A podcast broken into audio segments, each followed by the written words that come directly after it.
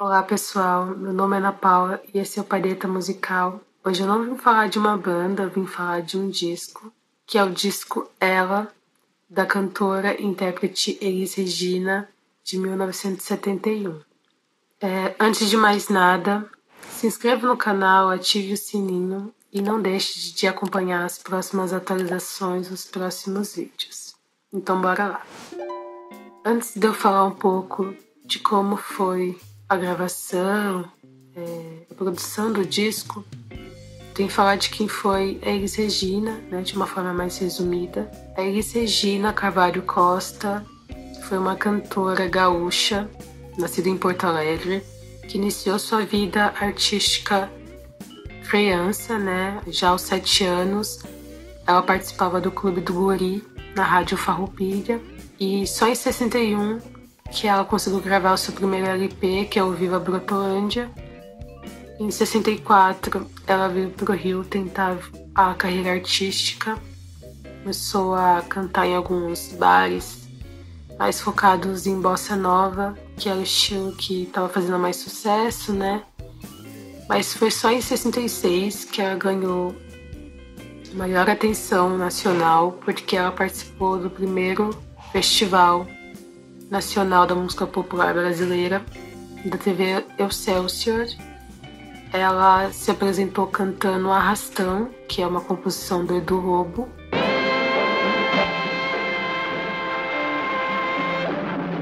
E foi aí que ela teve aclamação nacional, começou a chamar atenção pelo seu alcance vocal e também pelo, pela forma como ela se movimentava no palco, né?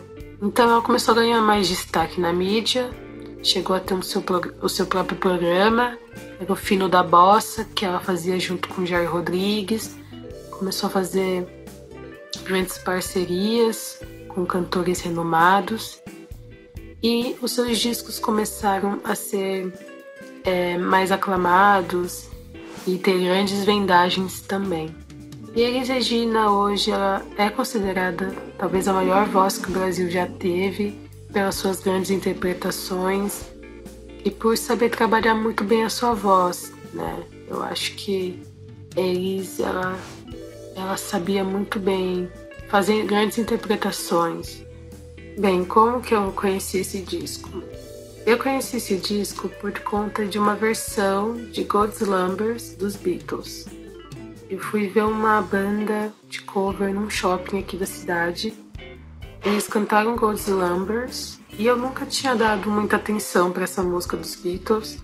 E aí eu fui atrás de pesquisar a letra e tudo mais e eu encontrei essa versão da Elis Regina.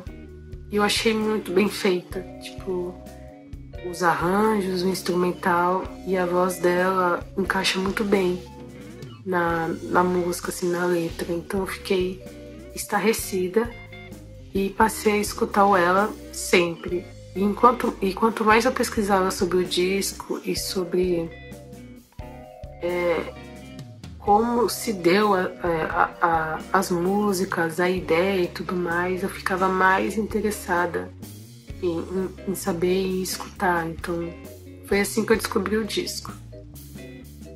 E assim, eu acho que a pessoa que definiu o que seria o disco foi o Nelson Mota. O Nelson Mota é um jornalista e crítico musical que basicamente acompanhou todas as etapas e, e, todas as mudanças sonoras que o Brasil já teve, assim, desde a bossa nova. Então, a bossa nova, o tropicalismo, quando explodiu, ele já estava na área. Basicamente, criou uma discoteca é, quando a, a disco music começou a bombar aqui no Brasil.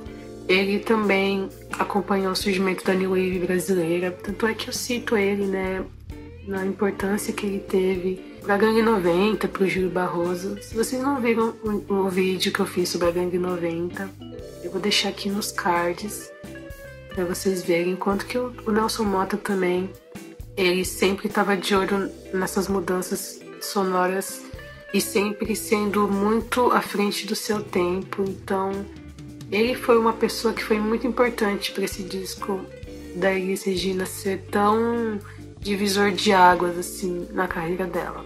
E assim, eles já eram amigos desde o final da década de 60. Ele já havia produzido o disco Em Pleno Verão, que já vinha com mudanças sonoras. Ela já estava interpretando outros artistas, né, como Gilberto Gil, Jorge Ben. Então ela já estava saindo um pouco daquele samba sofisticado que ela já estava acostumada a fazer, né, dos discos anteriores. Então ela já estava entrando numa onda diferente, mais funk, mais soul, brincando com outros aspectos sonoros. Mas foi no Ela que ela começou realmente a dar mais vazão a, a essa onda criativa e observando né, os estilos musicais estavam bombando na época, né?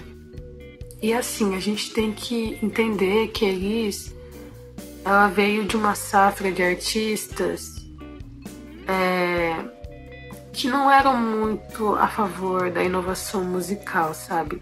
Uma dessas coisas, né, foi a passeata contra guitarras elétricas, né, ou a passeata da MPB, que foi ela que organizou basicamente nessa passeata. Ela saía lá do Teatro Paramount em São Paulo e basicamente essa passeata ela veio como uma forma de protesto contra a intervenção da música estrangeira no país, porque em 67 os jovens já estavam por dentro das novidades que estavam rolando fora do país, tanto na Inglaterra quanto nos Estados Unidos. Então os Beatles já estavam chegando aqui no país, né?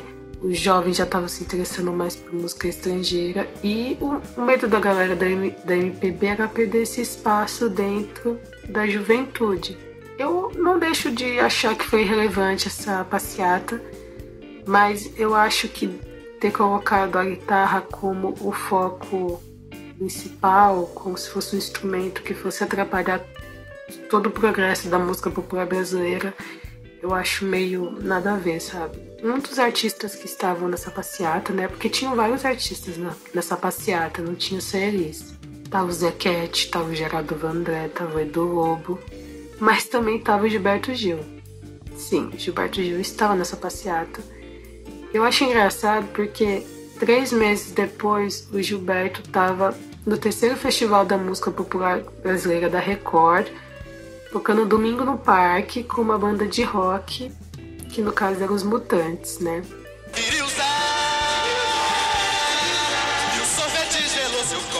Então, assim, o Gil nunca concordou exatamente com ser tão xiita, no sentido de que guitarras elétricas poderiam estragar tudo. Mas ele estava mais para apoiar os ideais da sua amiga, né, a Iris Regina. Mas ele não concordava muito com isso, até porque na época ele já estava, né, já tinha entrado em contato com o Sgt. Peppers, já estava pensando num movimento que, que podia surgir, que foi o Tropicalista, então foi totalmente aleatório ir na passeata mesmo. Mas assim, a gente tem que entender que a Elis, ela vem de uma safra de artistas que não estavam muito abertos para novas sonoridades. E o Ela mostra que Elis estava muito aberta para isso, sabe?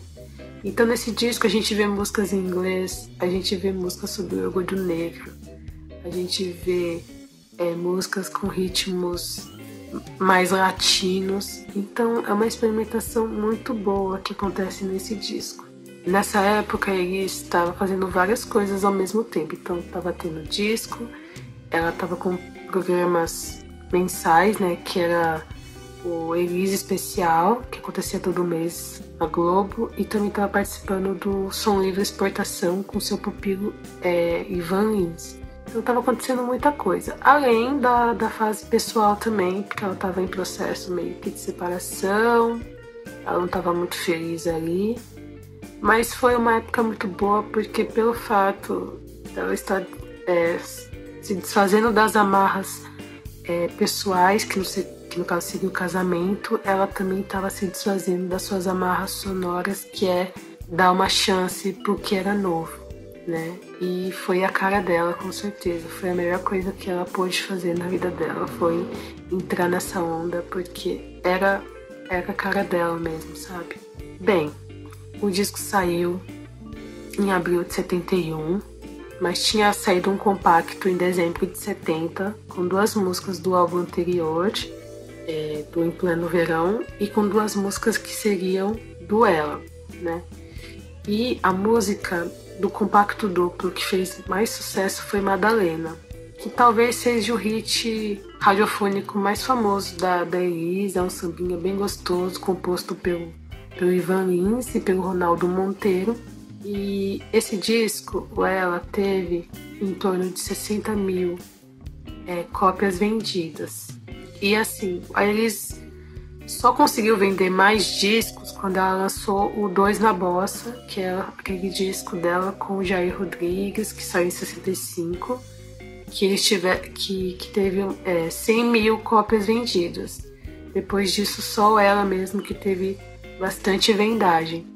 Agora vamos para faixa faixa desse disco, que tem grandes clássicos e grandes surpresas também. A primeira faixa é E Meu Deus do Céu, que já é uma música que entra super animada.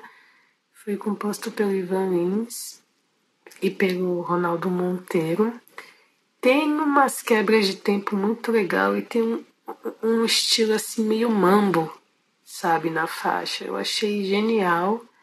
Espontaneidade, eu sou, eu sou na misticidade. A segunda faixa é Black's Beautiful, que é uma música do Paulo Sérgio e Marcos Vale. E essa música talvez seja a música mais polêmica do disco, porque basicamente fala sobre uma mulher querer um homem de cor.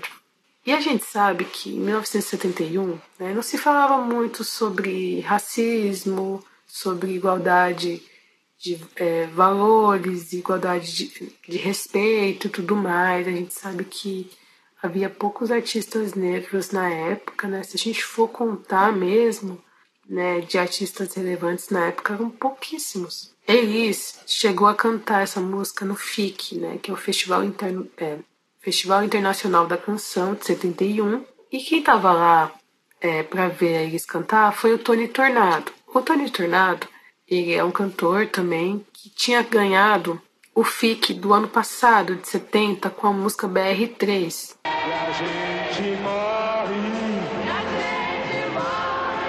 E, meu, Tony Tornado é um negão alto, né? Que usava calça boca de cine, que cantava soul music e, sabe? E tinha uma ginga a la James Brown. Inclusive, ele tinha esse apelido lá nos Estados Unidos de James Brown, porque ele chegou a viver lá. E o que, que ele fez enquanto ela cantava Black's Beautiful? Ele fez o sinal dos Panteras Negras. E ele saiu algemado do DOPS, porque né, os militares né, associaram a esse grupo socialista, e aí ele foi chamado para depor, perguntaram se ele tinha algum envolvimento.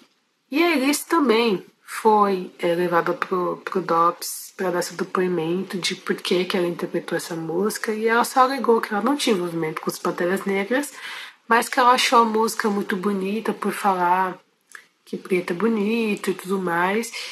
E, e é claro que os militares não gostaram, censuraram a música e posteriormente também usaram isso para fazer com que ela tocasse, tocasse não, que ela cantasse no final dos jogos do exército, o que acabou gerando muitos problemas futuros para eles, porque houve um boicote por conta disso. É, essa parte da história ela é citada no filme Elis de 2016, né, do diretor Hugo Prata. Esse filme é maravilhoso. Se vocês quiserem entender melhor de como foi a vida da Elis e como foi todas as fases da vida dela, desde a bossa nova até até o disco de 71, que também é retratado bastante coisa, então eu indico o vídeo Elis. A Andrea Horta, que interpreta Elis, ela interpreta muito bem, ela manda muito bem. Então é a minha indicação de filme para vocês entenderem melhor até essa parte da história de como ela foi sucumbida né, a, a cantar, né, a cantar Madalena né, nesse, nesse evento do exército e o quanto ela foi mal interpretada pelo fato dela ter sido basicamente obrigada a cantar, né? Então é importante entender essa parte da história.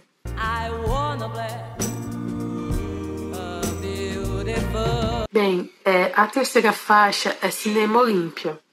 Cinema Olímpia é uma música do Caetano Veloso que, primeiramente, foi gravado pela cantora Gal Costa naquele disco né, de 69, que é o disco psicodélico, que eu sou apaixonada. E assim, o fato dela ter regravado e ter feito uma versão um pouquinho diferente gerou um pouco de rivalidade né, na mídia, né, de qual seria a melhor versão de Cinema Olímpia. Isso foi uma ideia do Nelson Mota. Né, ele falou, pô, regrava essa música, mas faz é, com arranjos diferenciados e tudo mais.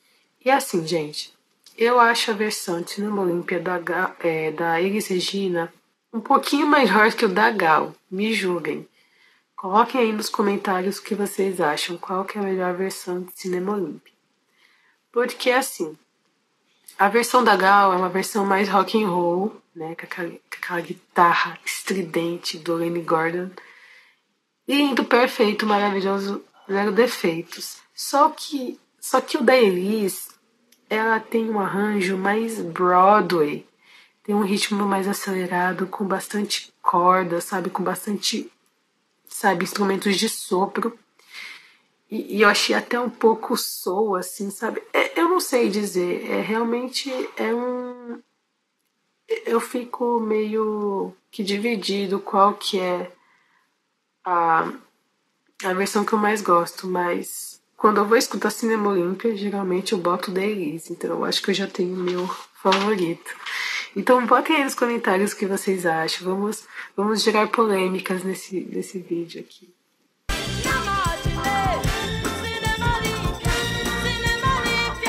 God's Numbers é, é uma música dos Beatles, né, composta pelo Paul McCartney e pelo John Lennon, do disco Abbey Road de 69, né, que é esse disco aclamado tão famoso, né. E assim, a Elise transforma God's Number numa música que é dela, sabe? Tem arranjos mais soul e por ser um tom baixo, por ser uma música mais calma, ela consegue trabalhar a voz dela de uma forma que aquela música ganha uma potência vocal muito grande. Então, assim, Ghost Numbers, eu não consigo mais ouvir a, a versão dos Beatles. Eu preciso ouvir a versão da, da Elis Regina, porque é uma versão que é a cara dela e é uma versão que ganha tanta força e, e, e é genial, sabe? É genial.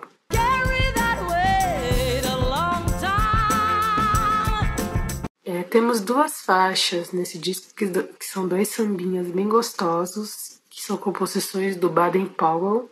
Ela já também já tinha regravado em pleno verão uma música do Baden, que é Falei e Disse e Avisa aos Navegantes que são sambinhas bem tranquilos, bem gostosos de escutar, que já dá essa quebra que tem no começo do disco, dessa coisa mais agitada. Então são duas composições muito bonitas. Ela disse, inclusive, é uma das minhas faixas favoritas. Fala da visão de um homem sobre uma mulher, então eu acho uma composição muito bonita.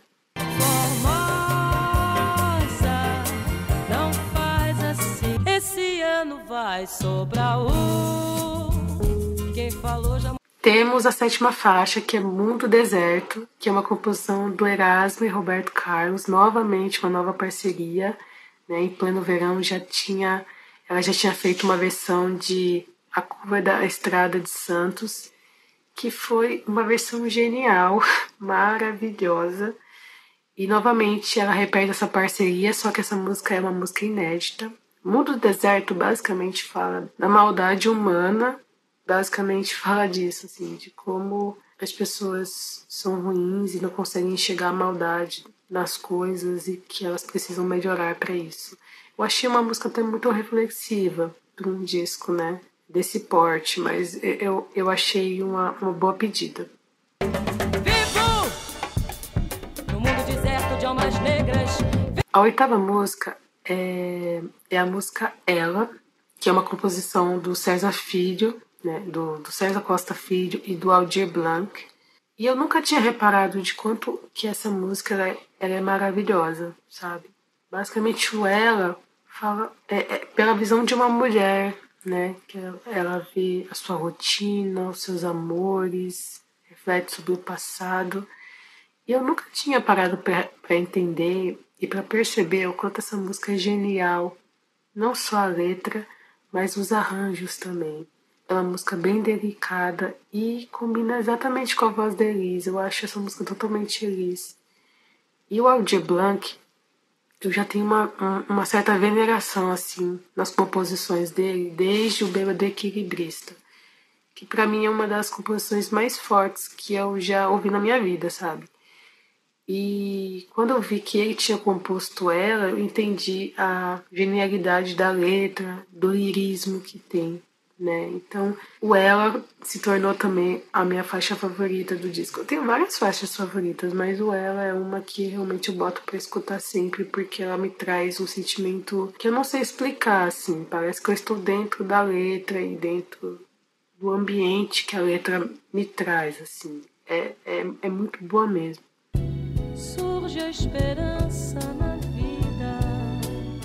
A nona faixa é a música talvez uma das músicas mais famosas da, da, da Elis, que é o Madalena, que é uma composição do Ivan Lins e do Ronaldo Monteiro também, né? Tem duas músicas deles aí nesse disco. Tocou bastante por conta do compacto duplo e Madalena fez bastante sucesso por ter feito parte da trilha sonora da novela A Próxima Atração de 1970. É um samba bem gostoso, ele explora muito bem a sua voz, o seu gingado é uma das faixas mais marcantes do, do disco e talvez a faixa mais marcante da, da carreira dela.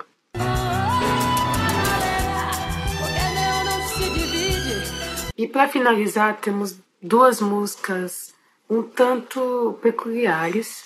Eu acho muito legal que tem uma faixa Os Argonautas, que é do Caetano Veloso, eu acho essa faixa diferenciada. Eu não sei explicar muito bem o que ela tem. Talvez seja os arranjos que foram usados nessa música é, que trazem uma nostalgia.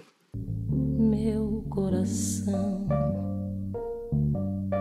E tem Estrada de Sol, que é uma composição do Tom Jobim e da Dolores Duran, que tem uma sensação nos arranjos e a voz deles traz uma sensação de, de ensolarado de final de tarde ensolarado.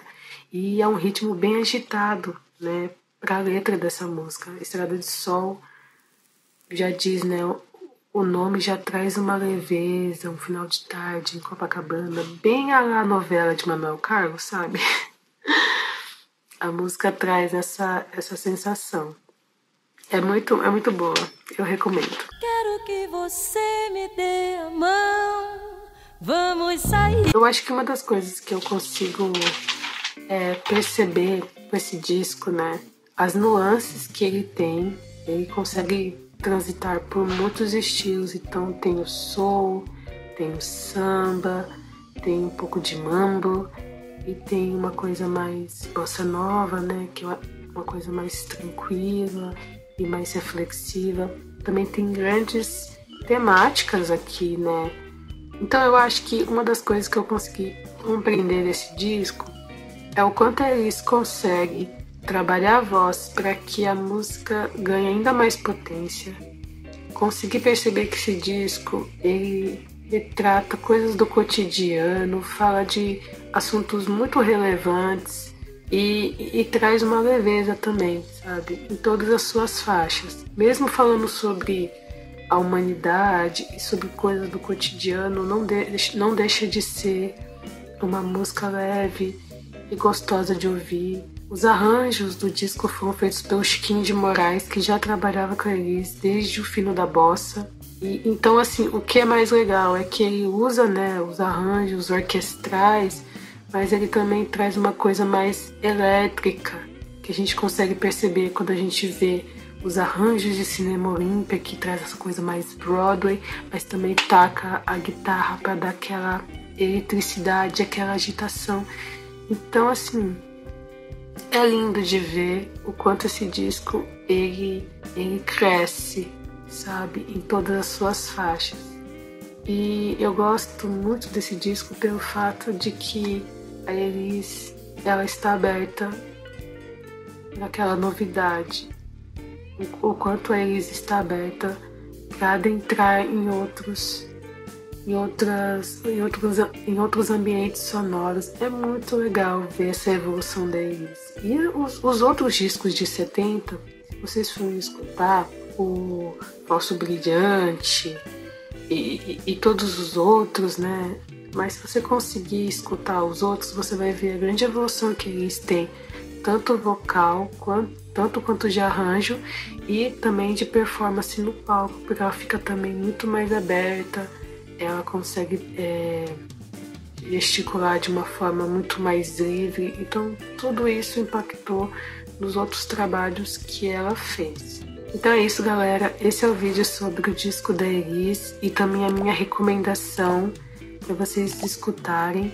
Então coloque aí nos comentários também o que vocês acham desse disco, se vocês já conheciam esse disco e qual que é a faixa favorita de vocês, ok? Então, muito obrigada e até o próximo vídeo. Bye bye!